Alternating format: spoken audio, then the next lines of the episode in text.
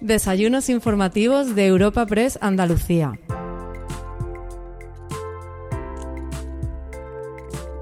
Comenzamos un nuevo capítulo de los desayunos de Europa Press Andalucía para ofrecerte una entrega más del ciclo con todos los presidentes de las diputaciones andaluzas. Este evento ha sido realizado con la colaboración de la Fundación Cajasol y el patrocinio de CEPSA y Atlantic Copper y tiene como protagonista al presidente de la Diputación de Cádiz, Juan Carlos Ruiz Bosch. Para presentar al ponente de hoy, contamos con la presencia de la alcaldesa de Jerez de la Frontera, Mamen Sánchez Díaz, y tras su presentación y la posterior exposición de nuestro invitado, escucharemos un coloquio con Francisco Morón, delegado de Europa Press en Andalucía. Muchas gracias a Cajasol por por cedernos este espacio que está abierto a la ciudadanía y que para nosotros traer a los barrios de Jerez, eh, pues eh, no solo eventos como este, sino poder disponer de instalaciones como esta, es muy importante porque es una forma de acercar, que se hacen muchas actividades culturales, de acercar las culturas también a los, a los barrios. Así que muchísimas gracias, como siempre, por cedernos los espacios. Eh, presidente de la Diputación, bienvenido también al director de, de Europa Press y bueno, a todos alcaldesas, alcaldes, eh, muchos amigos, amigas desde el sector de los medios de comunicación, de las empresas, vicepresidenta de la mesa del Congreso, también veo a los representantes aquí sindicales, muchísimas gracias por acompañarnos.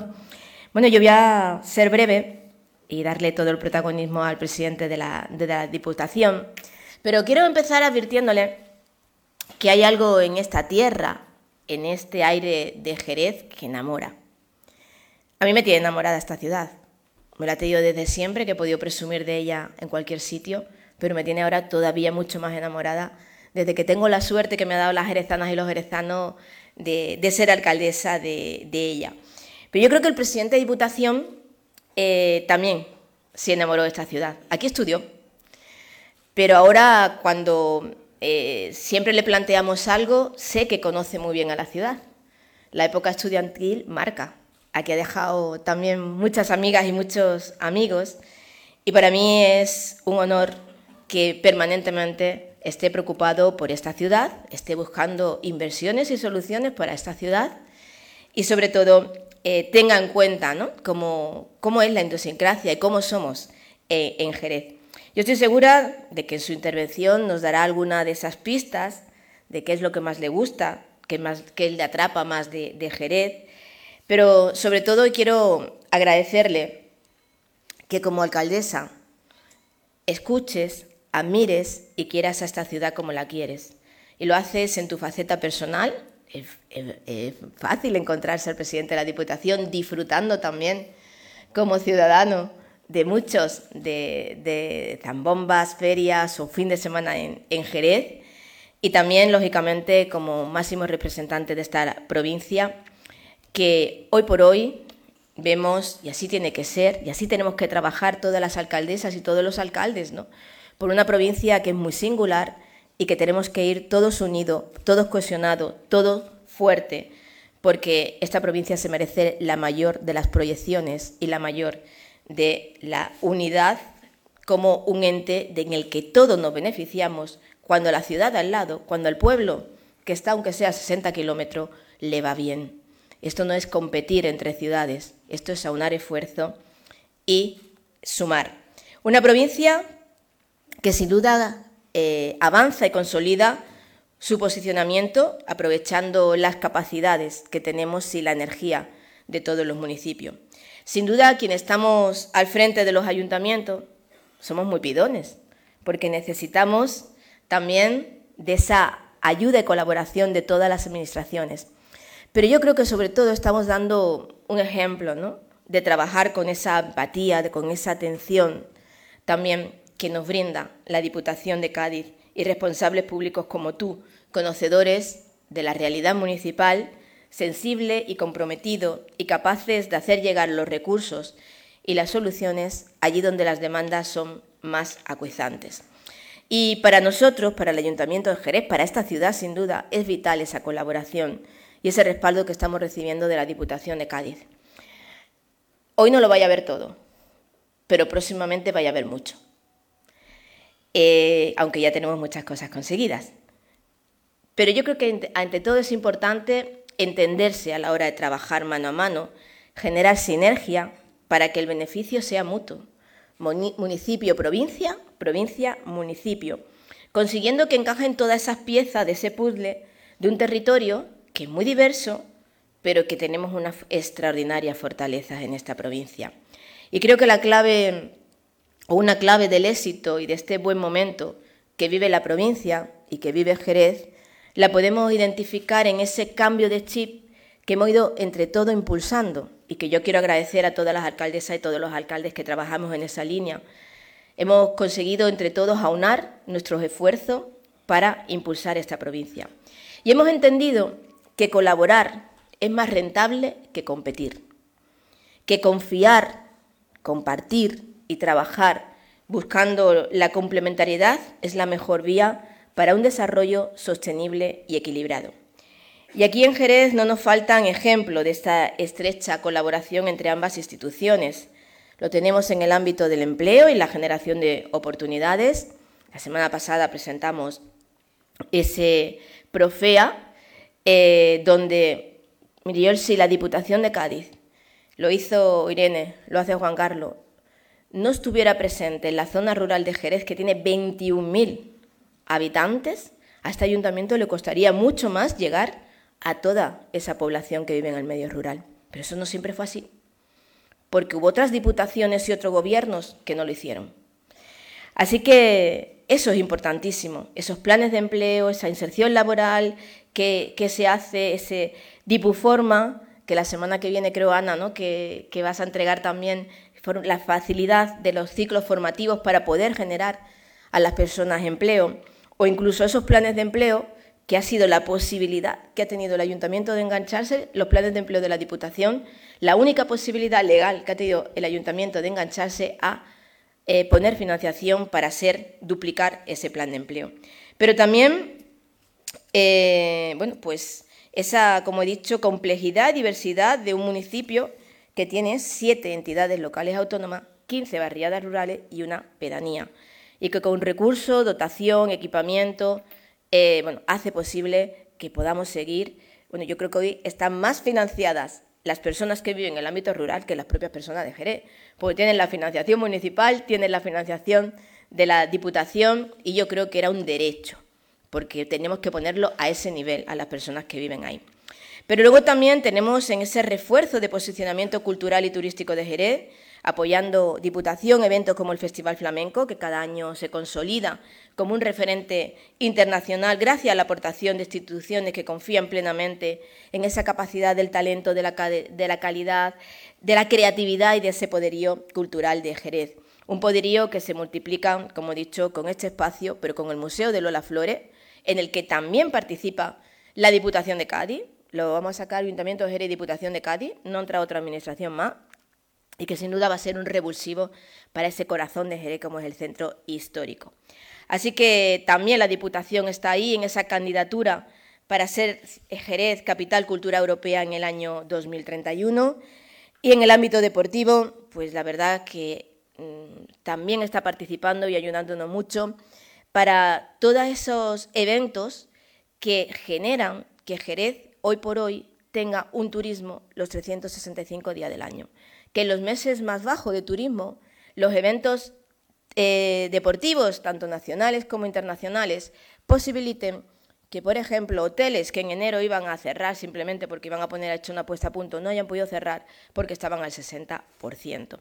Y eso también es de agradecer que nos ayudéis, porque ya todo el mundo sabe cómo son nuestras arcas.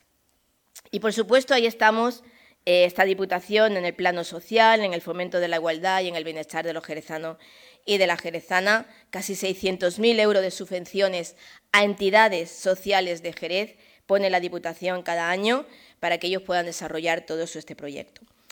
Eh, así veis que Diputación está respondiendo con Jerez, ¿no? Mm, va a participar, vuelvo por novedad, la única administración que hace una inversión en el circuito, 900.000 euros para poder hacer la segunda pista. Y otros proyectos que ya digo que se hacen en Jerez, que vais a conocer próximamente y que, en definitiva, invertir Jerez es hacer provincia. Así que vamos a seguir trabajando, como nos comprometimos, Ayuntamiento y Diputación, en este volumen total de ayuda y recursos. Nosotros siempre nos encontrarás pidiendo, presidente de Diputación, porque creemos, sinceramente, que, y repito, que si esta ciudad va bien, le va muy bien a la provincia y que también yo creo que hay que romper los estereotipos de que las diputaciones solo están para los pueblos pequeños. Están, por supuesto, en todo el apoyo para los pueblos pequeños, pero también para los grandes. Y además voy a decir una cosa. Nosotros ahora tenemos, eh, como decimos, la legitimidad de poder pedir a la diputación. Porque pagamos. Porque pagamos. Porque lo que no es normal, y yo lo entiendo, es que el gobierno que estaba antes de nosotros no pagaba la Diputación, cuando todos los alcaldes y la alcaldesa, sus pueblos pagaban, ¿verdad? Pues el Partido Popular, la señora Pelayo, le dejó de ver, entre otras cosas, una deuda que hemos quitado ya de 12 millones de euros. Otra deuda que dejan por ahí, que ya hemos quitado 5 millones de euros. Y otra cosita que nos queda por ahí, que estamos compensando. Imaginaros que la Diputación, Jerez, con el Partido Popular y la señora Pelayo hubiera cumplido con la Diputación. Hubierais beneficiado a todos los pueblos. Imaginaros que nosotros no nos hubiéramos tenido que encontrar con esa deuda. Pues a lo mejor tampoco teníamos que pedirle tanta ayuda a la Diputación, porque podíamos haberlo hecho. Pero no hemos encontrado. Y eso es insolidaridad, señores. Así que, Juan Carlos, si quieres seguir cobrando de más vale que hagas todo lo posible para que yo sea alcaldesa. Porque si no, como vuelve otro gobierno, sigue dejando tirado y no le paga a la Diputación. Y por eso también, lo tengo que decir, pues también dejó el Ayuntamiento de Jerez de la señora Perado 12 millones de euros sin pagar al consorcio de bomberos. Por, por eso ahora tenemos la legitimidad de decir, oye, un poquito de más medios para Jerez, porque esa deuda de 12 millones de euros ya va por menos de 4 millones de euros. Y eso es solidaridad, compañeras y compañeros. Así que a mis alcaldes y alcaldesas, pues le digo que cuando entendéis que nosotros también pedimos como ciudad principal de esta provincia, Diputación, entender que estamos siendo solidarios con todo, porque estamos devolviendo a la Diputación y a todos los pueblos de la provincia de Cádiz lo que el Partido Popular le quitó. Y eso va también en vuestra eh, gestión del día a día. Así que hemos aportado mucho, no lo que nos toca, no solo lo que nos toca, que sí, sino que encima eso, quitar toda esa deuda. Así que vamos a seguir trabajando, vamos a seguir eh, haciendo todo lo posible para que este buen momento que vive Jerez, que está de moda, es también un momento dulce para la provincia. Repito, todos tenemos que tirar del carro y si todos tiramos en la misma dirección, será bueno. 10.000 empleos más en esta dos legislatura. Eh, estamos batiendo el récord de autónomo nativo, también de la creación de empresa en la, en la ciudad. Y bueno, hemos hecho ahora una campaña muy importante porque siempre decimos que cuando nos mm, estamos bien no nos podemos relajar. Cuando estamos bien tenemos que querer seguir estando bien y seguir mejorando. Así que hemos sacado una campaña para hacer todo lo posible para captar, eh, atraer de empresa, invertir y fijar a Jerez no como esa ciudad deudora, que solo había jaleo, que había huelgas de basura, que no se le pagaba a nadie. No, eso ha cambiado totalmente. Y como eso no ha cambiado, Queremos que las empresas, que las inversiones, por cierto que aquí hay algunos, yo dejo luego el teléfono y sin problema nos vemos cuando queráis. Eh, eso ha cambiado. Jerez funciona, Jerez luciona, Cádiz crece y la provincia avanza. Porque juntos, Juan Carlos, somos una provincia eso, que funciona e ilusiona e imparable. Por eso, presidente, nuevamente te quiero agradecer esa labor que realizas en el día a día contigo, con todo tu equipo. No somos individualistas, tenemos equipos detrás que hacen posible que todo esto sea así. Y, bueno, creo que es muy importante que la Diputación siga tejiendo territorios, que genere lazos afectivos entre los pueblos y las ciudades, que defienda esa identidad compartida, ese sentimiento de pertenencia que nos inspira y nos ama a seguir evolucionando juntos, siempre, siempre, siempre en favor de la jerezana, de los jerezanos, de la gaditana y de los garitanos. Así que, sin más, estamos deseando escucharte, presidente.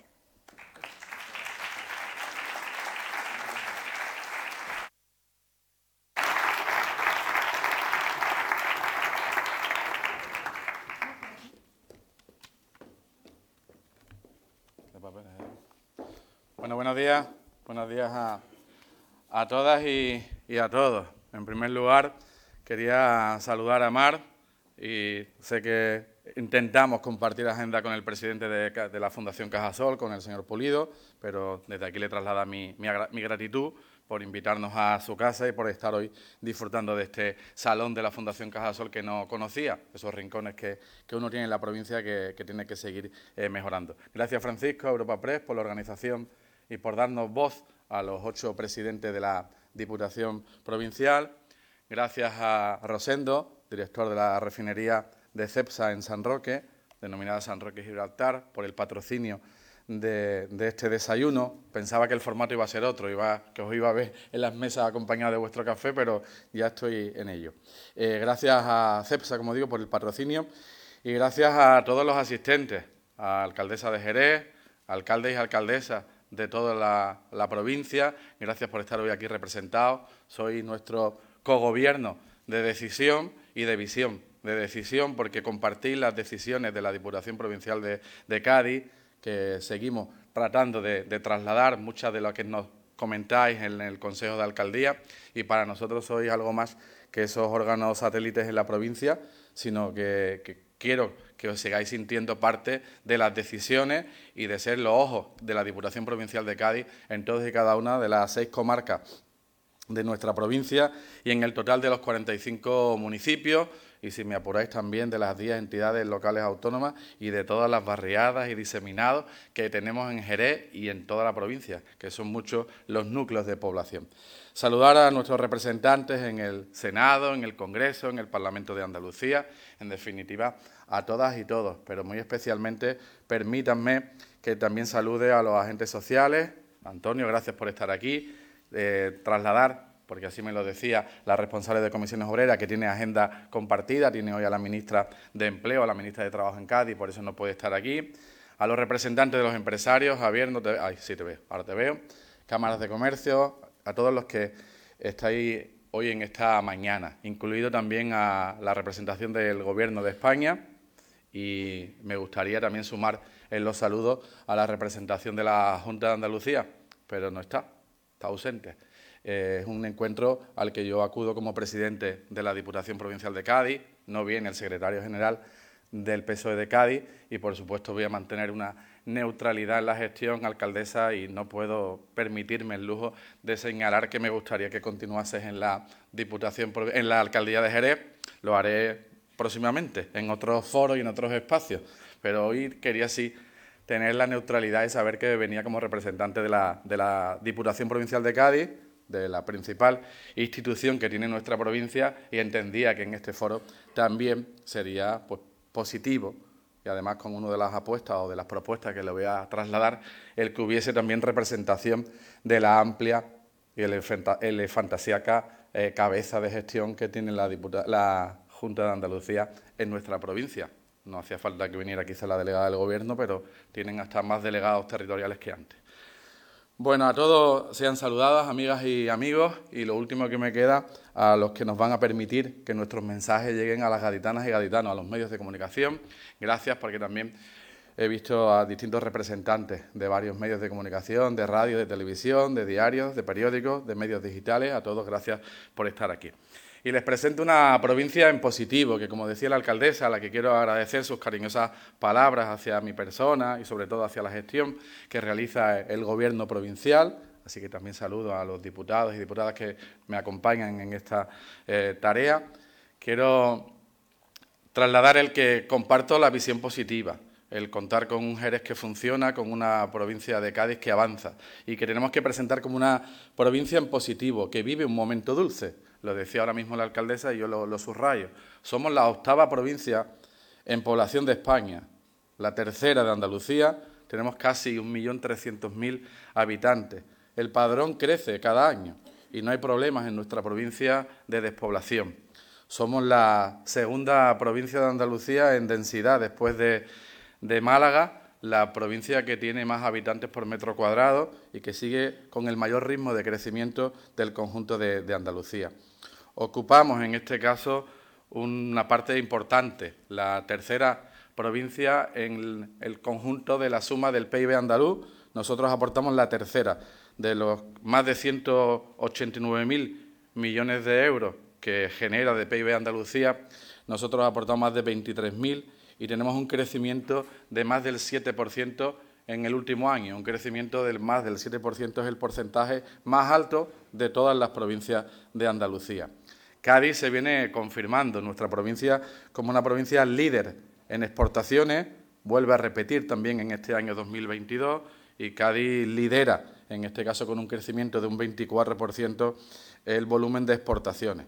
Somos una provincia que cuenta con muchas potencialidades construidas a lo largo de estos últimos, pues algo más de 40 años de democracia, que tenemos que mostrar nuestra gratitud a los distintos gobiernos de Andalucía y gobiernos de España que han sabido, en este caso, apostar por una provincia que tiene importantes potencialidades y riqueza. Hablando de sectores, el primero, el sector industrial. Cádiz es la primera provincia del conjunto de Andalucía que tiene el mayor peso industrial en su PIB, más del 14,9%, más del 14,9%. Aquellas provincias que se ponen de ejemplo, en el País Vasco, muchas de ellas, o en Cataluña, eh, señalan que para un desarrollo mayor o mejor, o que la provincia tenga mayores crecimientos, sería un reto el acercarse al 18 al 20%. Desgraciadamente, nuestra tierra, Andalucía, va perdiendo fuerza el sector industrial, no así el conjunto de la provincia de Cádiz, que tiene un 14,9%. Se acerca a ese reto, a ese objetivo de ese 18-20%. Un sector industrial que está compuesto por muchos subsectores o sectores, si me permiten. El primero de ellos, la industria naval, que sin ningún lugar a duda vive una etapa de expansión, una etapa de oro. Y es importante que subrayemos que Navantia y el sector, el sector naval cuenta en este caso con más de 11.000 empleos directos e indirectos, que ha crecido en este tiempo y que tiene la mayor carga de trabajo de los últimos 20 años un 26% del total del empleo industrial está en la parte naval, en la parte principal de, Navantia. Eh, aporta el sector industrial de Navantia o naval algo más del 2,2% del total del PIB de la, de la provincia. Y tenemos un compromiso claro del Gobierno de España, que lo que vengo a contar realidades, que por tanto se puede decir, aunque haya ausencia, de un compromiso del presidente, de Pedro Sánchez, de mantener la mayor carga de trabajo posible en los tres astilleros de Navantia y ahora mismo vuelvo a decir que tiene la mayor carga de trabajo de los últimos 20 años y es importante que lo hagamos notar. En el sector industrial también destaca el sector aeroespacial.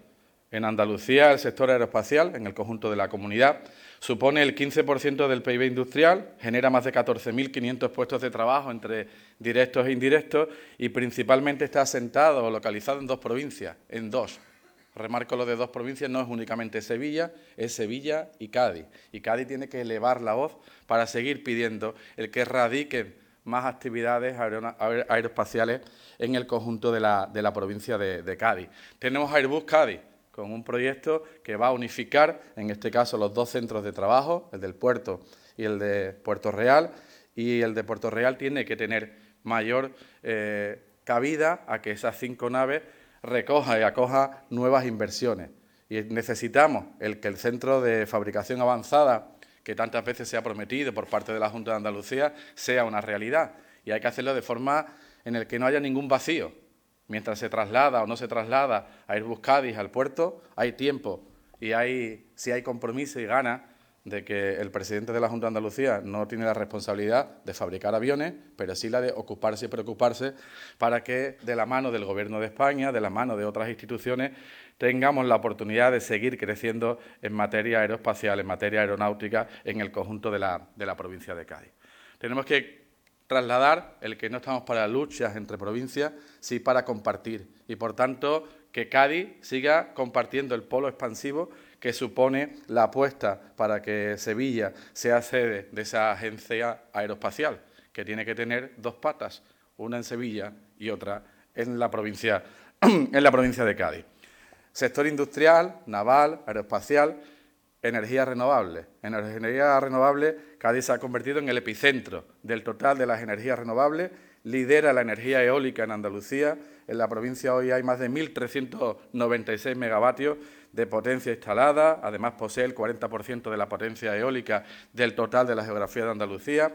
Hay una suma de paneles solares en nuestra provincia que llevamos más de 448 megavatios. No les quiero aburrir con datos, pero nos falta algo, y es el reclamar a quien tiene la competencia, que es la Junta de Andalucía, a que exista una estrategia regional y a que no haya una, si me permite la expresión, una siembra de paneles solares sin ningún tipo de estrategia regional de dónde se debe ubicar para que tengan el menor impacto medioambiental y para que también sea útil para otras actividades que son más que necesarias. Naval, aeroespacial, energía renovable. Cuarto, actividad portuaria.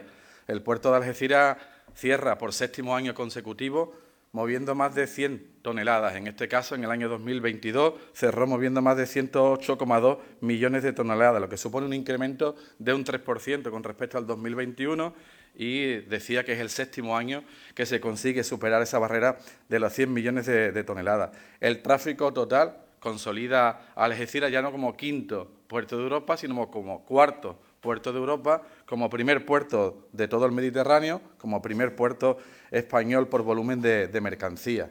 El puerto de Cádiz crece, también crece el puerto de Cádiz. Destacar el avance en las obras que se vienen ejecutando y realizando por parte de Adif en la construcción de ese futuro tren que unirá el muelle de Cádiz con el trazado nacional. La obra se adjudicó hace un tiempo, se viene trabajando ahora mismo en esa mejora y el puerto de Cádiz ha alcanzado en el año 2022 algo más de 5 millones de toneladas, siendo el tercer año el tercer año del total de la serie histórica desde el año 1908 que tiene los mejores resultados. Y lo más importante, además de que crece 5 millones de toneladas o hasta 5 millones de toneladas, la realidad es que crece por encima del 15%.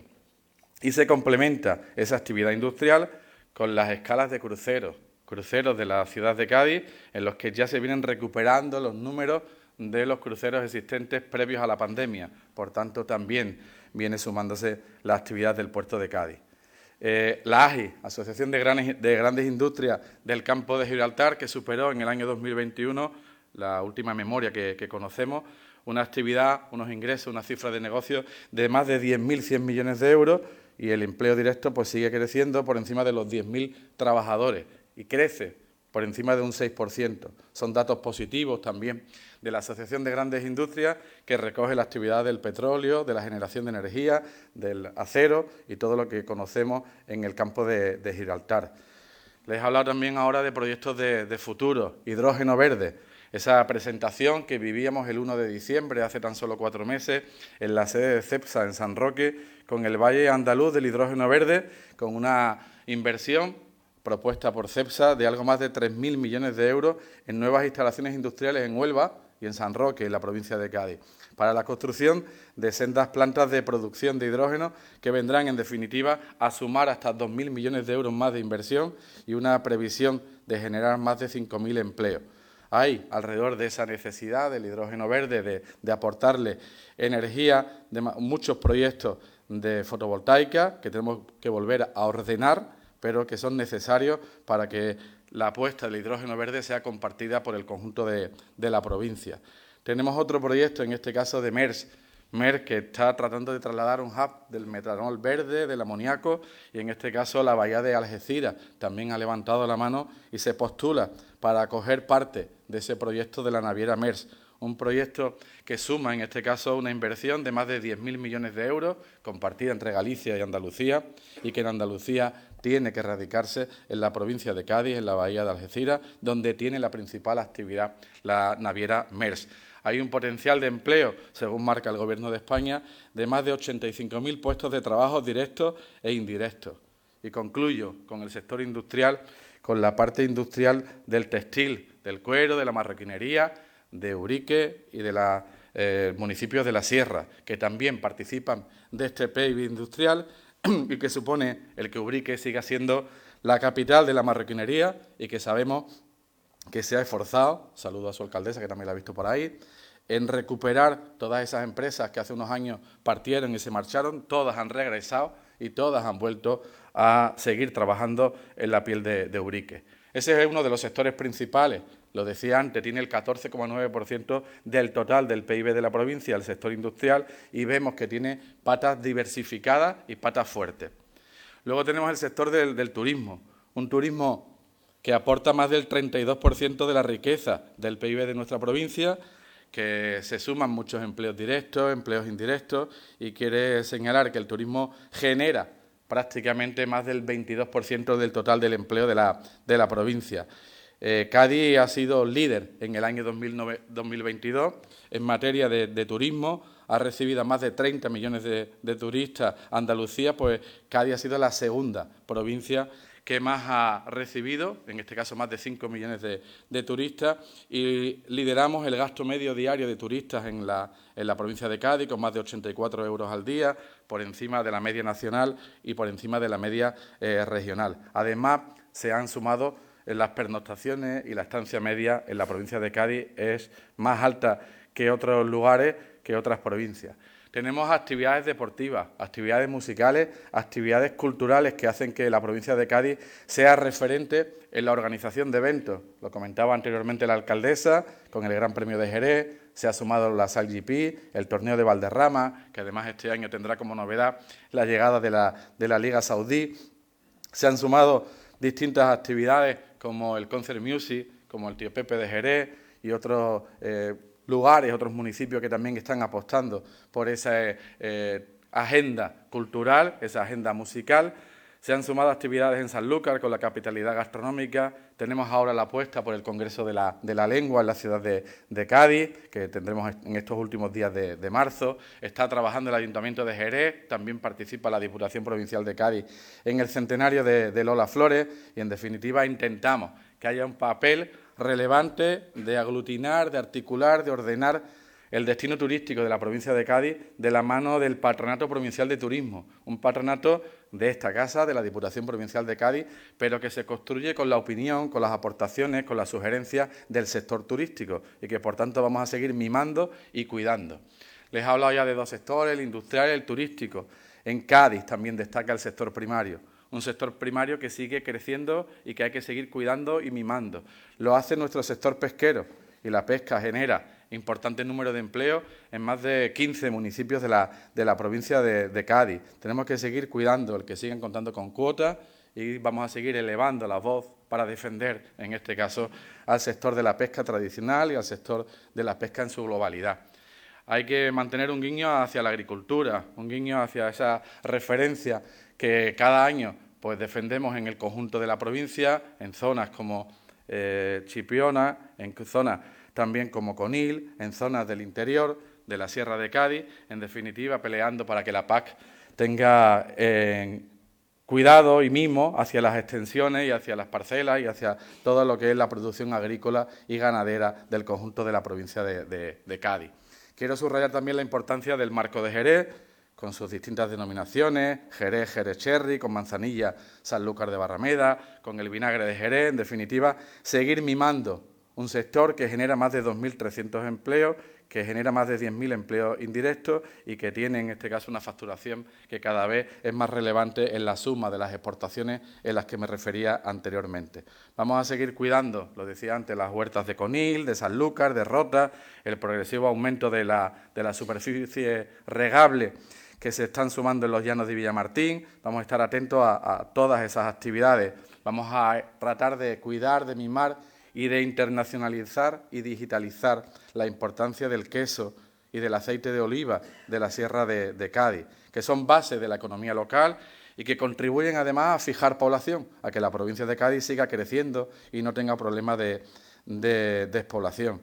Es una fuente de empleo vital para muchas zonas, igual que lo está suponiendo el auge de los cultivos tropicales como el aguacate en Castellar, en Tesorillo o en el Valle del Guadiaro, en el municipio que me honro en, presidir.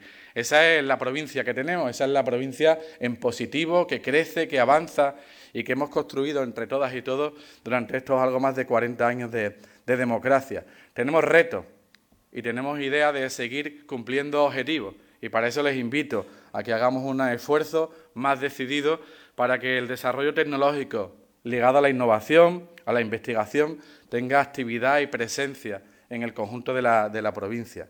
Tenemos la dificultad de que el tamaño empresarial, le he comentado, una provincia en positivo, a color, y tiene retos, tiene dificultades, entre otras el tamaño empresarial de las empresas de la provincia de Cádiz es menor, es más pequeño que el de Andalucía o que el conjunto del país. Y por eso es bueno trabajar en unidad, compartir estrategias comunes y hacer sinergias que hagan que, retos individuales sumados sean más fáciles de, conseguir. Eso de, de, trazar, de desarrollar una estrategia común, presidente de los empresarios, Abel Sánchez, que lo hemos hablado en alguna ocasión, el trazar una estrategia es lo que nos debe eh, permitir el que la provincia de Cádiz en su conjunto, con las administraciones aquí representadas del Gobierno de España, de las administraciones locales, la mayoría están aquí, tenemos que sumar a la Junta de Andalucía, está la parte social, los sindicatos, los empresarios, las empresas, debemos entre todos conseguir unidad y vertebrar aún más nuestra provincia, una provincia que tiene problemas de comunicación, quizás con el exterior, pero que estamos tan centrados en los problemas de comunicación con el exterior que no nos damos cuenta de corregir también los problemas de comunicación internos de la propia provincia. Una obra relevante o referente como fue la, A381, la unión entre los barrios y Jerez, hace que pivote aún más la centralidad de nuestra provincia en la ciudad de Jerez, una ciudad que es puerta de entrada y de salida, primero a través del aeropuerto, de las comunicaciones aéreas, que en gran medida Jerez es el nodo logístico donde parten o se suman todas las carreteras. Jerez nos conecta con el campo de Gibraltar, con la costa noroeste a través de la autovía de Sanlúcar, con la bahía de Cádiz a través de la AP4, que por cierto la AP4 está ahora de carácter gratuito y la hemos socializado tanto, tanto se ha socializado que quizás el lunes en esto de las eh, presentaciones, además de una a las 10 de la mañana que se refería a la alcaldesa, que yo no puedo contar nada, a las 12 también nos van a, contar desde el Gobierno de España seguramente una nueva inversión, en este caso para tratar de ayudar a que esa socialización que todos queríamos y de esa autopista libre que en diciembre del 2020 supuso la eliminación del peaje entre Jerez y Sevilla, pues también tengamos ahora la oportunidad de seguir mejorando esa carretera, de seguir mejorando esa autovía o esa autopista.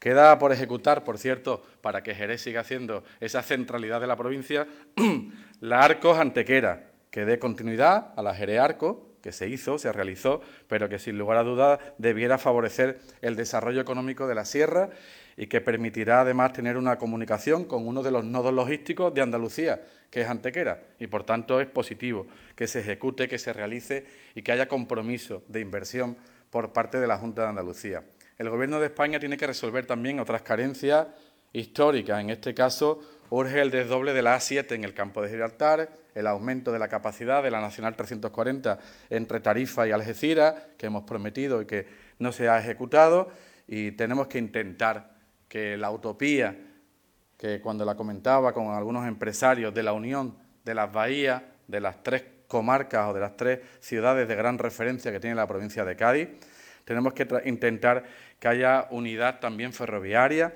entre la bahía de Algeciras y la bahía de Cádiz. Lo subrayo y lo repito. Es uno de los retos y objetivos que tiene esta provincia y para ello les invito a que trabajemos en un proyecto provincial, en un proyecto de, que recoja todas las aspiraciones de los 45 municipios, que todas se puedan ver favorecidos con cualquiera de estas infraestructuras tan necesarias. Tenemos que cuidar y mimar la marca Cádiz, he subrayado muchas veces y he mencionado muchas veces la ciudad de Jerez, pues ahora les digo que todos tenemos que sumarnos en esa marca Cádiz y quiero ofrecerle el liderazgo de la Diputación Provincial. Es la oportunidad ahora para que la oportunidad que nos dan los fondos europeos, los 140.000 millones, los Next Generation, para que Cádiz vuelva a exigir y a pedir el que tenga un mimo y un cuidado por parte de administraciones superiores, que hagamos que esa posición de liderazgo que tenemos en muchos sectores, como los que he comentado, se puedan afianzar o puedan incluso avanzar. Esa revolución energética que se viene eh, debatiendo en el conjunto de Europa tiene una solución en la provincia de Cádiz y tenemos que estar atentos. Hay que marcar ese proyecto provincial que quiero compartir con todas y todos los presentes y los ausentes. Un proyecto de Cádiz 2050, de Cádiz provincia, donde todos tengamos la oportunidad de implicarnos, las instituciones, los partidos políticos, los agentes sociales, los agentes económicos. En definitiva, entre todos tenemos que construir un Cádiz 2050 que corrija algunos de esos retos y objetivos, que dé cumplimiento a todo lo que he ido trasladando en esta intervención, que espero que cuente con vuestro apoyo, que espero que cuente con vuestra ayuda, que espero que, que cuente con vuestras aportaciones y con vuestra colaboración. Muchas gracias. Gracias.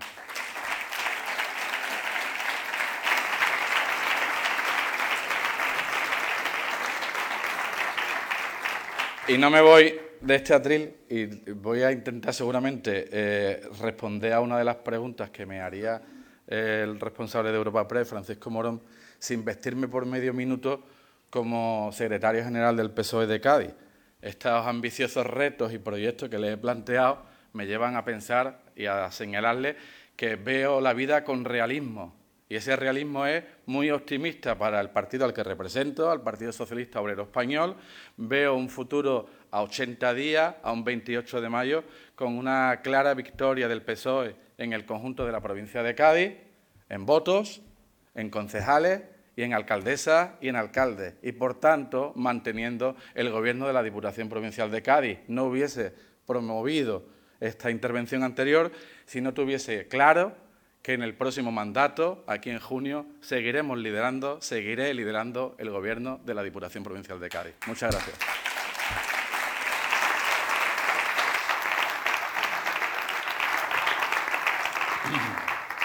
Muchas gracias, presidente. Eh, tenemos 15 minutos. Ha hecho referencia a todos los puntos importantes de la gestión. Incluso ha cerrado ya anulando una de las preguntas, ¿no? Si, después, si después de ocho meses le apetecería la apetecería volver a repetir como presidente de la Diputación. Ya ha dejado claro que se postula para repetir. Si traigo o presento un proyecto de que compartamos la redacción, porque he dicho que hay que aportar, sugerir y, en definitiva, construir entre todos ese proyecto de Cádiz 2050, donde las instituciones puedan cooperar, puedan, eh, en definitiva, colaborar, los agentes sociales, los agentes económicos, y hace falta un motor, y ese motor debe ser la institución provincial la Diputación Provincial de Cádiz y tengo claro que nos va a ir muy bien. Eh, veo la vida con realismo y en este caso es que igual que he pintado una provincia de Cádiz que avanza, que crece, pues igual veo las expectativas electorales del partido al que represento y por tanto subrayo que vamos a volver a ganar las elecciones municipales, igual que lo hicimos en el 2019, en votos, en número de concejales y en número de alcaldesas y de alcaldes y por tanto eso solo lleva pues es una realidad, que si consigue esos tres retos, mantenemos el gobierno de la Diputación Provincial de Cádiz, al que también opto a volver a, liderar. Bueno, hablaremos después un poco del partido, pero ha hecho referencia a diferentes hitos, diferentes cuestiones, incluso retos, como ha explicado el proyecto que tiene a largo plazo. Me gustaría saber qué evaluación hace el Consejo de Alcaldías. O sea, si entiende que es, un, es una realidad válida, si es el órgano necesario para, para tocar lo que es la provincia y para ver las necesidades de cada una de esas alcaldías.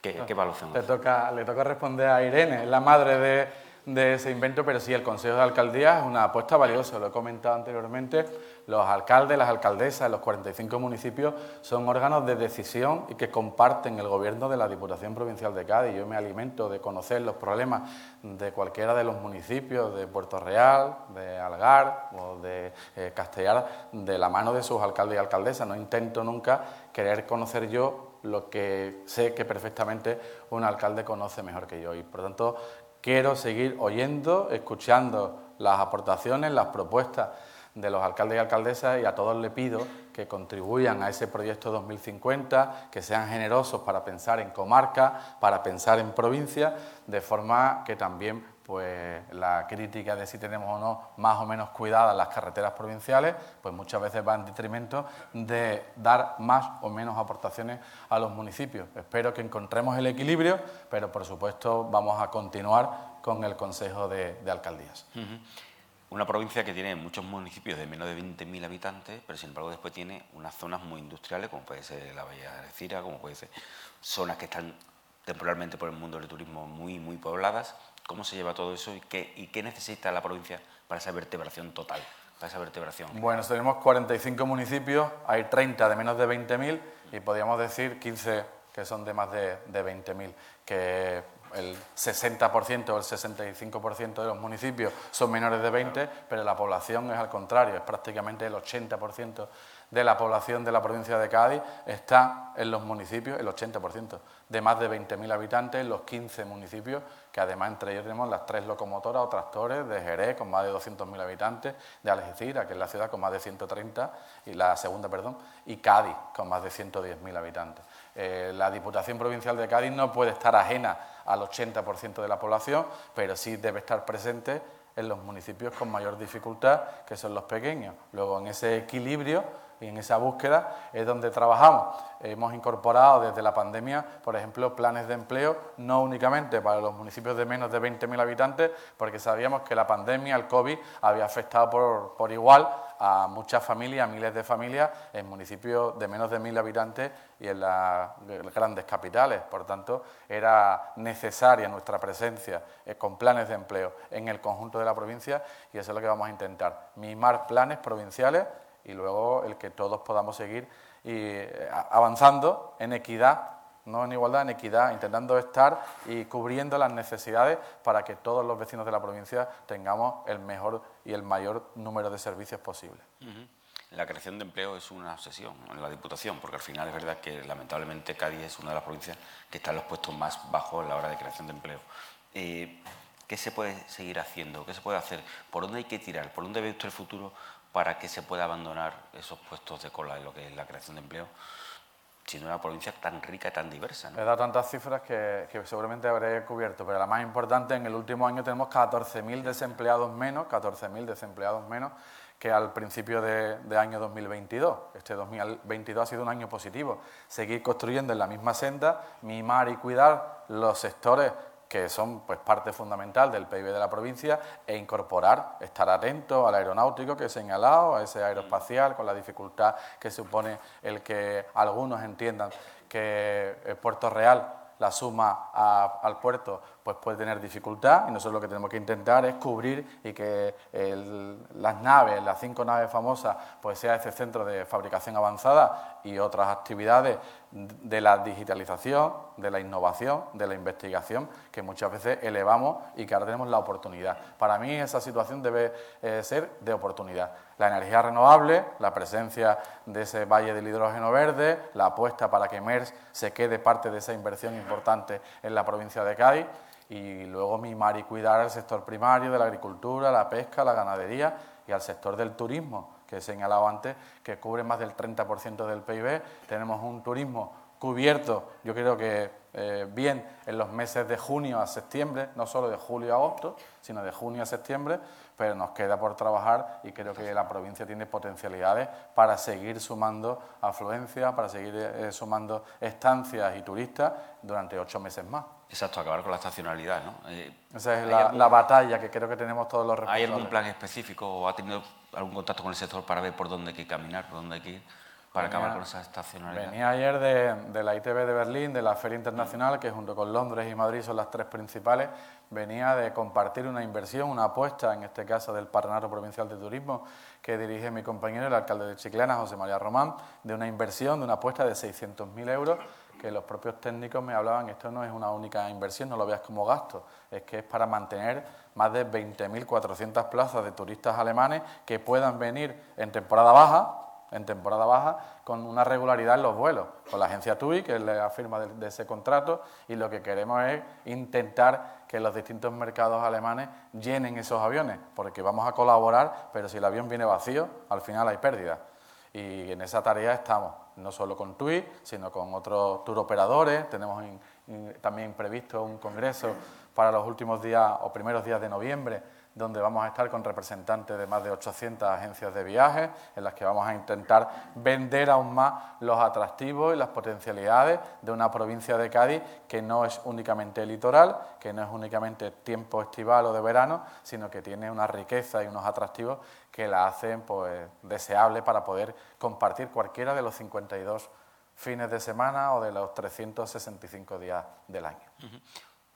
Eh, hubo una apuesta por lo que era el turismo, en este caso de, golf, ¿no? de campo de golf. No sé en qué situación está eso, si realmente es un sector que hay que seguir explotando o ya Cádiz está en un nivel ya potente y reconocido y que realmente es un referente para ese tipo de turismo o atraer ese tipo de turistas. Seguimos teniendo, creo que los mejores campos de gol de, Europa, los mejores campos de gol de España. Somos un referente en el sector del turismo y tenemos que tener un desarrollo vinculado a la existencia de agua. Hay un problema que no podemos mirar hacia otro lado y por tanto habrá que hacerlo, eh, en este caso, compatible con la existencia o no de, del agua tan necesaria para mantener el campo. Creo que tenemos una actividad también importante de inversión en la regeneración de agua, en ese reciclado del agua, que creo que ahí vienen trabajando distintas administraciones de una forma lenta, habrá que ir subrayándolo, pero tenemos que cuidar, en este caso, los campos de gol que ya existen y luego si hay municipios que entiendan que pueden también favorecerse de esta industria del turismo, de esta industria del golf, pues bienvenido sea, porque los turistas del golf son turistas de mayor eh, inversión, de mayor gasto diario y de mayor número de pernoctaciones. No vienen para un fin de semana, vienen para una semana y además de jugar al golf por la mañana, tienen una tarde eh, importante para nutrir al sector de la gastronomía, de la hostelería pues de muchísimas actividades, o para compartir el flamenco de Jerez, o cualquiera de las muchas actividades donde yo sé que vienen trabajando muchos gobiernos locales por intentar hacer que su municipio sea aún más atractivo de lo que ya lo es.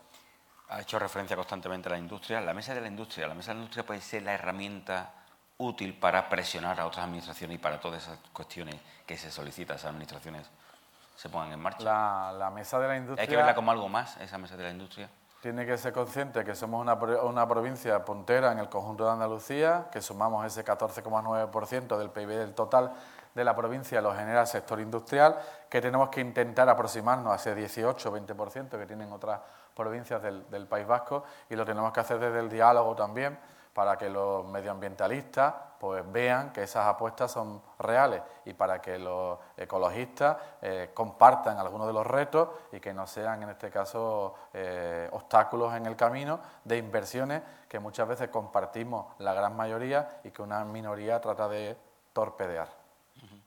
Ha hecho referencia, breve referencia al Congreso de la Lengua de finales de mes. ¿Qué espera realmente? ¿Qué, ¿Qué va a significar el Congreso de la Lengua para la provincia de Cádiz?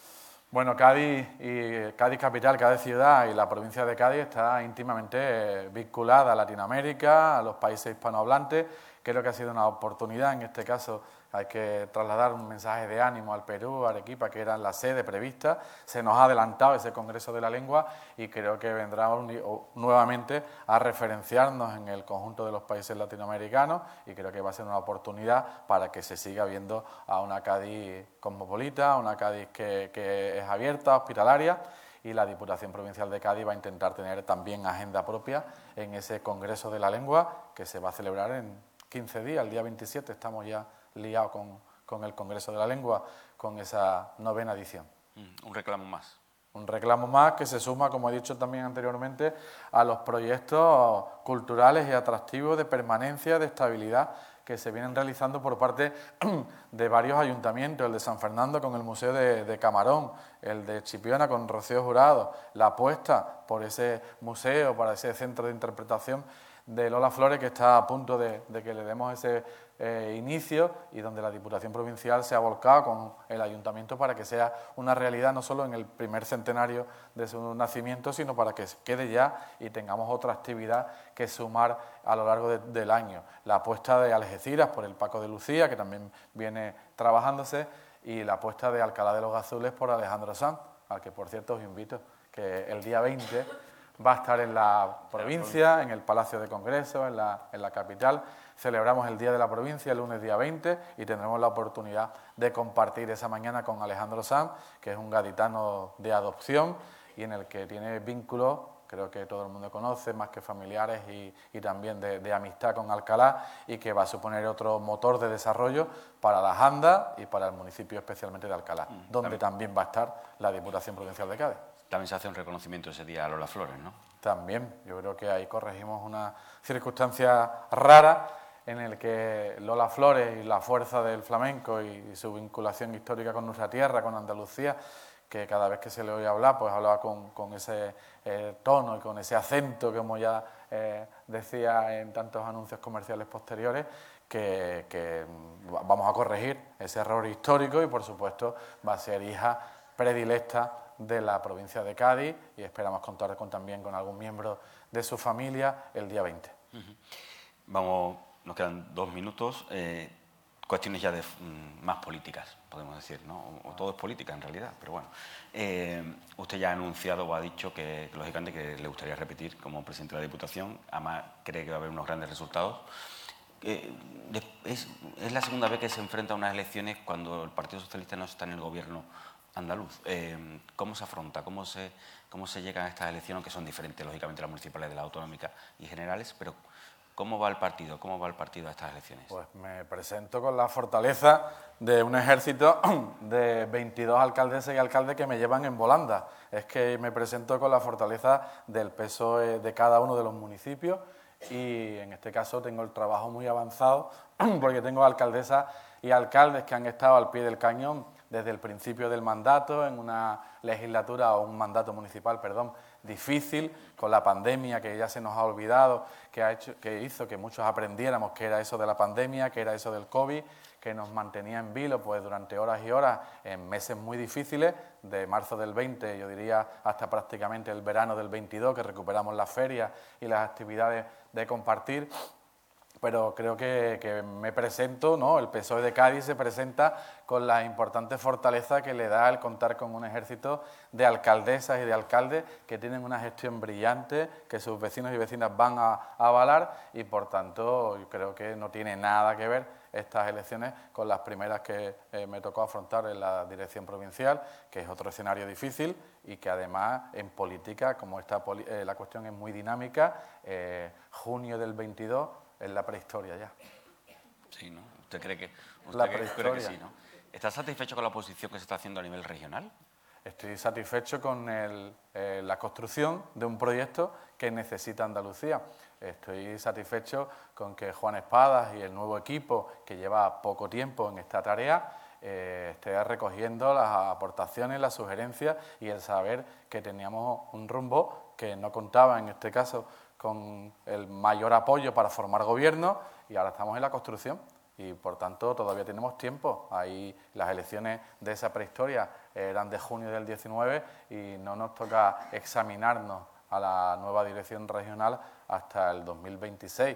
Luego hay tiempo suficiente para que sigamos alimentándonos de todas las provincias de Andalucía y formar el proyecto de ADN socialista a que tengamos una sanidad pública que no se siga deteriorando, en este caso como viene sucediendo, donde cada vez en Andalucía hay mayor número de seguros privados porque no tenemos confianza en que cuando nos vayamos a poner mal o con un resfriado, con una gripe, con una cosa sencilla, tengamos la atención primaria abierta, hay una media de entre 7 y 9 días de retardo para que te atienda el médico de cabecera, el médico de familia, y tengo además miedo y temor a que las apuestas de Juanma Moreno para que eh, cobre la sanidad privada las atenciones de la, de la, atención primaria, es decir, ese decreto que parece que no aprueba, pero que se ha publicado, que está en el BOJA y que señala que va a empezar a derivar a pacientes para la atención primaria, lo que quiere es enriquecer a unos cuantos, a unos cuantos empresarios de la sanidad privada que están viendo la oportunidad que hace 20 años se abría en la Comunidad de Madrid. Desgraciadamente, en Madrid solo las personas muy humildes no cuentan con un seguro de, salud privado porque más del 60-70% de la población les obligaron y le forzaron a que tuvieran ese eh, seguro privado. Debemos construir el proyecto del PSOE de Andalucía para cuidar la sanidad pública, para cuidar las reivindicaciones de los sanitarios, para dotarlos de los medios que necesitan y para que, en definitiva, volvamos a tener confianza en que la sanidad pública funciona. Y, desgraciadamente, estos cuatro años han sido de retroceso y de deterioro. Igual, no lo he comentado antes en la intervención, porque creo que era larga, tenemos ahora mismo la extensión de una nueva apuesta del Gobierno de España por la formación profesional.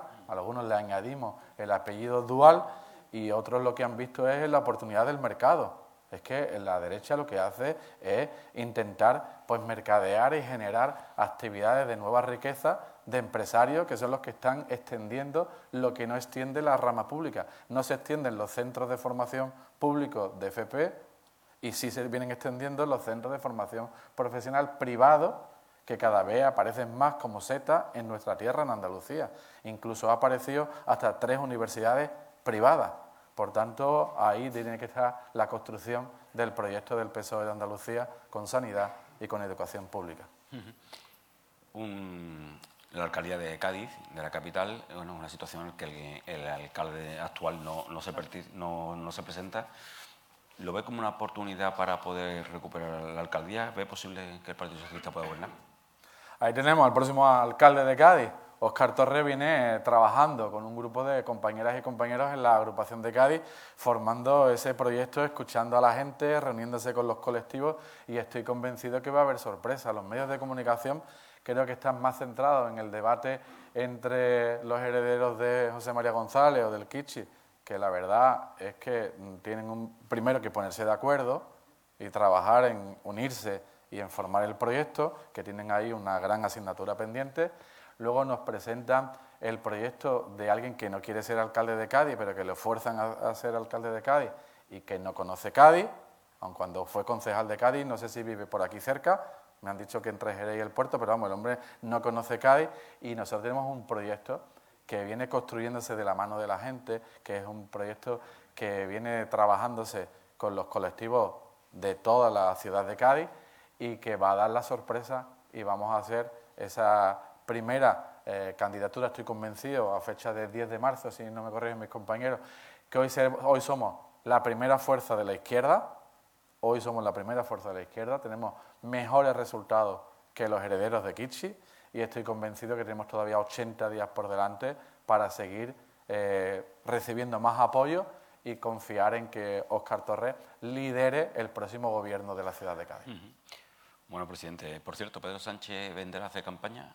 Yo creo que sí, ha estado. Eh, la, gente de AENA de Jerez nos, soplaron que venía, que venía mañana. Estaba ahí previsto, había dudas. La agenda del presidente siempre se mueve, pero ya ha sonado un par de fechas. Eh, mañana, día 11M, que algunos cuando nos llamaron nos decían, va a venir Pedro, mm, digo, 11M, aniversario. Tenemos convención municipal del PSOE de Andalucía en Huelva. Era lógico que, por tanto, acompañara en este caso a la dirección regional y a las compañeras de Huelva, la presentación de Gaby, de Gaby como alcalde de, Huelva, pero estamos pendientes de fecha y el gobierno de Pedro Sánchez ha trabajado mucho en estos cuatro años por el conjunto de la provincia de Cádiz, tiene muchas cosas que contarnos, que relatarnos y tiene otras muchas en las que comprometerse, porque uno cuando vaya a unas próximas elecciones, las generales, que están aquí a la vuelta de la esquina en, en Navidades, tiene que contar qué ha hecho, balance de gestión, Creo que Pedro Sánchez puede presentar una hoja de servicio muy positiva para la provincia de Cádiz, pero también tiene que alimentar de nuevos retos, de nuevos objetivos y quiero que comparta parte de las potencialidades que yo he señalado en la intervención. Y estoy convencido que cuando Pedro Sánchez venga a la provincia volverá a comprometerse con el conjunto de la provincia de Cádiz. Bueno, presidente, pues nada, muchísimas gracias. Y para despedir, pues un, vecino suyo, parece que es el que va a ser el encargado el director del Parque Energético de San Roque, Rosendo Rivero, para cerrar el acto. Muchas gracias.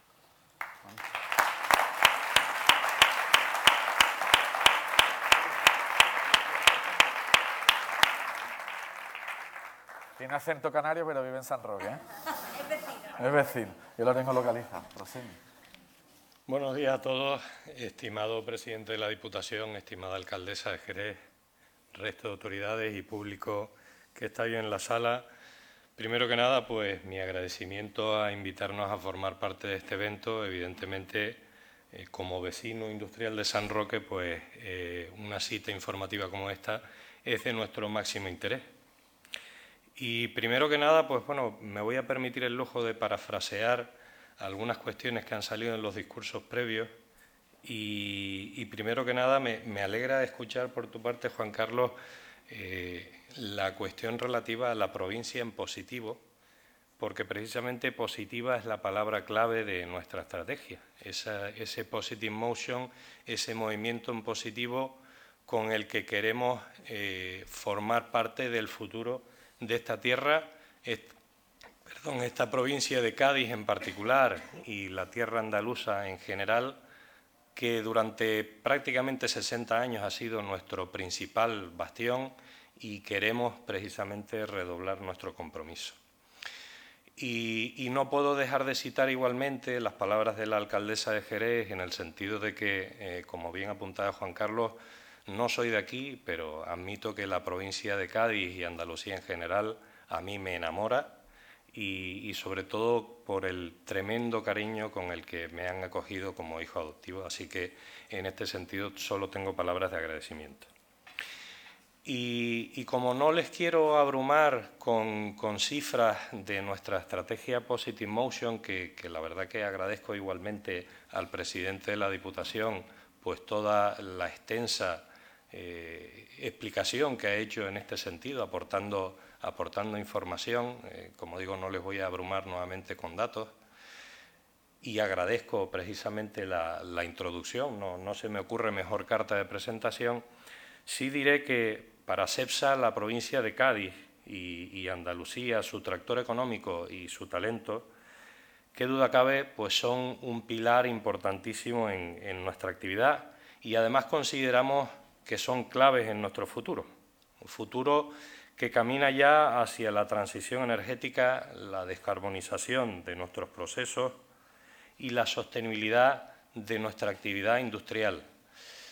Y en este caso sí que voy a comentar nuestra gran preocupación por el recurso hídrico de la región y en este sentido destacar que terminamos el año pasado con un importante acuerdo con Argisa para que una vez construida la nueva instalación depuradora de los barrios, que nuestra instalación del Parque Energético de San Roque eh, se nutra de agua enteramente depurada.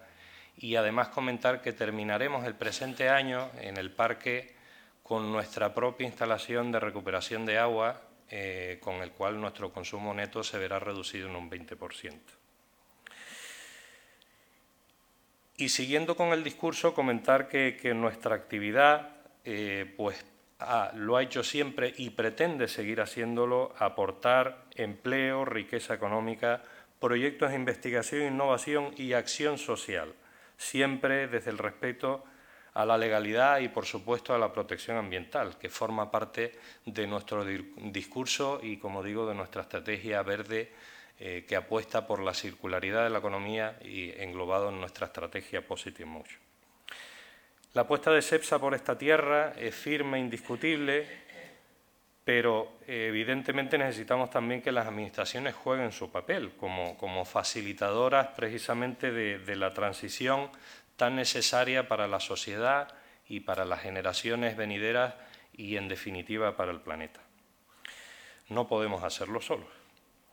Y en este camino que nosotros, que el, que el futuro de Andalucía, todos necesitamos ir juntos para cumplir además con los objetivos marcados tanto por el Gobierno de la Nación como la Unión Europea.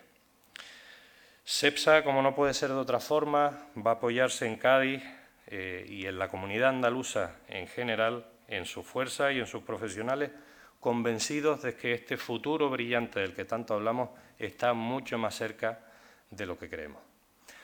Así que no me queda más que agradecerles su atención y agradecer nuevamente nuestra presencia en este evento. Muchísimas gracias.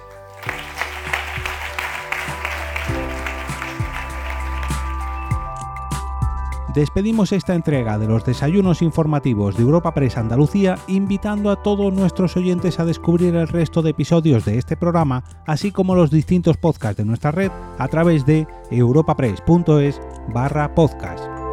Recuerda que puedes encontrar todos ellos en las principales plataformas de podcasting.